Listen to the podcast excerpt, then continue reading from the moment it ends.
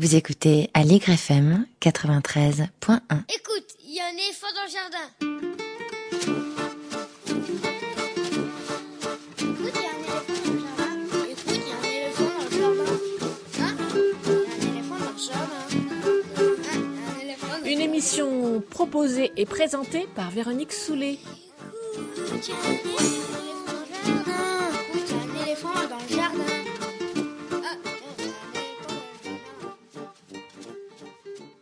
Alors autant vous dire, je suis bien emmerdée. Je suis bien emmerdée parce que je m'étais dit que j'allais laisser pisser pour Matzneff, que plein de gens en avaient parlé de manière bien plus pertinente que moi, et que j'avais déjà eu l'impression de parler des viols de mineurs en long, en large et en travers dans mes précédentes chroniques.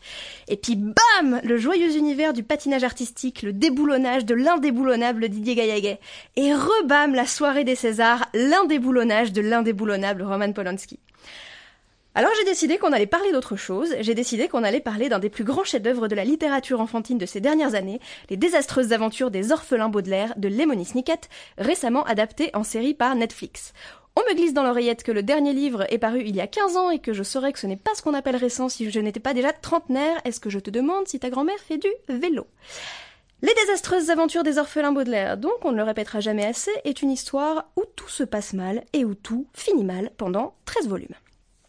Pourtant, les jeunes héros, Violette, Klaus et Sunny Baudelaire, respectivement inventrices, érudits et dents sur pattes, avaient tout pour réussir dans la vie, mais tout bascule lorsque leurs parents meurent dans l'incendie de leur maison. Orphelins, ils atterrissent alors chez le terrifiant comte Olaf, à la tête d'une bande d'acteurs plus ou moins ratés, qui se met en tête d'épouser Violette. Il est pas pédophile pour dessous, il veut juste empocher le pognon. Lemony Snicket nous fait croire qu'il ne pourrait pas le faire en étant le tuteur légal des enfants qui ne peuvent pas toucher aux sous jusqu'à leur majorité parce que sinon il n'y aurait pas d'histoire. Sur le plan narratif et littéraire, c'est une petite merveille pleine de niveaux de lecture et de références à tout un tas de choses. Seulement voilà, une critique revient encore et toujours, que ce soit pour les livres ou la série télé. Qu'est-ce que c'est cyclique, quand même, les orphelins Baudelaire? C'est pas possible, on n'avait pas vu ça depuis les malheurs de Sophie. Bouquin après bouquin, les orphelins changent d'univers, bouquin après bouquin, le méchant comte Olaf les rattrape en changeant chaque fois de déguisement avec sa bande d'acteurs. Partout, les jeunes héros reconnaissent le comte Olaf, ils avertissent les adultes, et chaque fois ils se font remballer parce que quand même les adultes sauraient reconnaître un comte Olaf. Alors c'est vrai qu'au bout du sixième tome, promis après ça ça devient beaucoup moins cyclique et vous avez même le droit de commencer par là, on commence à avoir un peu compris comment ça marche, et chez un bon nombre de lecteurs ou spectateurs adultes que j'ai pu rencontrer, ça génère une certaine lassitude. C'est bon, Neil Patrick Harris qui joue le comte Olaf a mis un chapeau et une petite moustache, jeu d'acteur fabuleux, tout ça, tout ça, mais quand même, on le reconnaît et on s'ennuie. Je me demande si ce qui a l'air de pomper tant d'adultes n'est pas précisément ce qui a enchanté les enfants. Si ce comte Olaf qui revient toujours sous tant d'apparences différentes n'est pas l'avatar de tous ces adultes juste un peu boulets ou carrément dangereux qu'ils sont contraints d'accepter auprès d'eux en faisant semblant qu'ils sont responsables, tout cela dans l'indifférence de leur famille, de leurs écoles, de leurs clubs. Tous ces adultes autour desquels, pour tout un tas de raisons, gravite l'éléphant dans la pièce, tout ce que la solidarité d'une classe d'âge, la peur d'être celui par lequel le scandale arrive, l'instinct grégaire contribuent à préserver, à renforcer, voire à célébrer.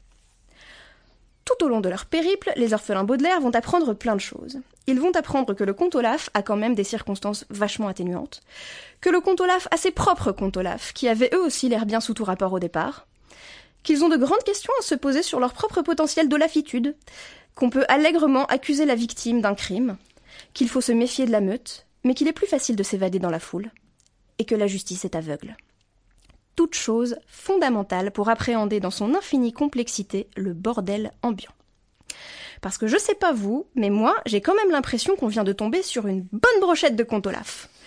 Comment il y a des pédocriminels dans un milieu où les garçons virevoltent en pantalon pendant que les filles sont en juste corps moulant Comment il y a des pédocriminels dans un milieu obsédé par l'image et la transformation de soi et pour lequel travaillent des enfants Comment il y a des pédocriminels dans tous les milieux?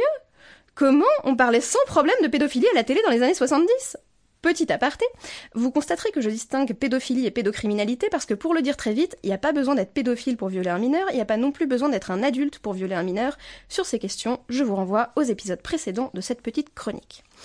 Donc, chaque fois, compte Olaf, petite moustache, petit chapeau, numéro de plaquette, mais grand étonnement de l'ensemble de la société.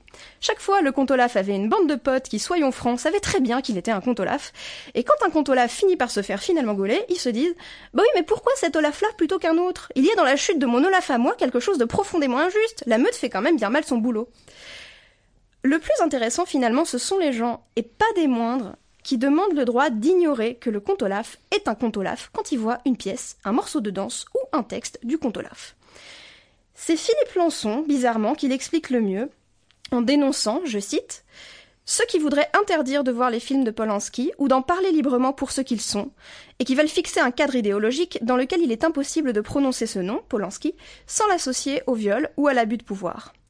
Voir ces films est une bonne manière de les envoyer paître et de rappeler le spectateur, mais cela vaudrait aussi bien pour un lecteur, à ce qui nourrit son autonomie, son enthousiasme, sa résistance, sa solitude. En résumé, et ça me perturbe que personne n'ait l'air de s'en rendre compte, ce qu'il dit c'est Grand 1, tout n'est pas politique, ok, mais Grand 2, allons lire et voir toutes ces œuvres non pour elles-mêmes, mais bien pour montrer à une partie de la société qu'on l'emmerde, et si c'est pour ça qu'on y va, j'aimerais bien qu'on m'explique dans quel univers voir Polanski n'est pas un acte militant. Lançon défend en fait deux choses très différentes. D'une part, le fait d'accéder à l'œuvre d'un conte Olaf quelconque sans que sa tête à lui finisse au bout d'une pique, pourquoi pas, mais aussi et surtout le droit de ne pas voir le conte Olaf, de ne pas s'occuper du conte Olaf, de ne pas penser au conte Olaf quand il est face à l'œuvre. Ce droit-là est un droit très différent, parce qu'il ne peut exister que par le silence et l'invisibilisation des victimes. Tout un tas de gens ont ce droit, et nous avons nous-mêmes ce droit pour un grand nombre d'artistes, ceux qui sont morts. Bah oui, semble se demander l'humanité, si on commence par Polanski, qu'est-ce qu'on fait pour tous ceux qui ont fait pareil et qui sont dans les programmes scolaires? À première vue, c'est pas cohérent. Alors parlons peu, mais parlons bien. Quand tout le monde est mort, et j'insiste sur le et, quand plus personne ne souffre d'une situation donnée, tu ne craches à la gueule de personne. Tu ne peux plus rien ni pour la victime, ni pour le coupable, tout le monde est mort, et que tu veuilles regarder ton tableau du Caravage pour emmerder bien fort la famille de celui qui l'a assassiné, ou juste parce que tu trouves ça joli et génial, tout le monde s'en fout.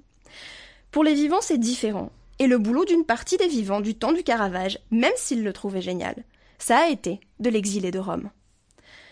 Je ne vous dirai pas ce qui arrive au comte Olaf, mais vous êtes prévenus, la vie des orphelins Baudelaire n'est qu'une longue série d'infortunes. Peut-être que pour les vivants, doucement, sûrement, quelque chose est en train de changer. Il est désormais interdit d'interdire aux victimes de parler. Et qu'est-ce que ça fait du bien? Merci Maï-Hélène.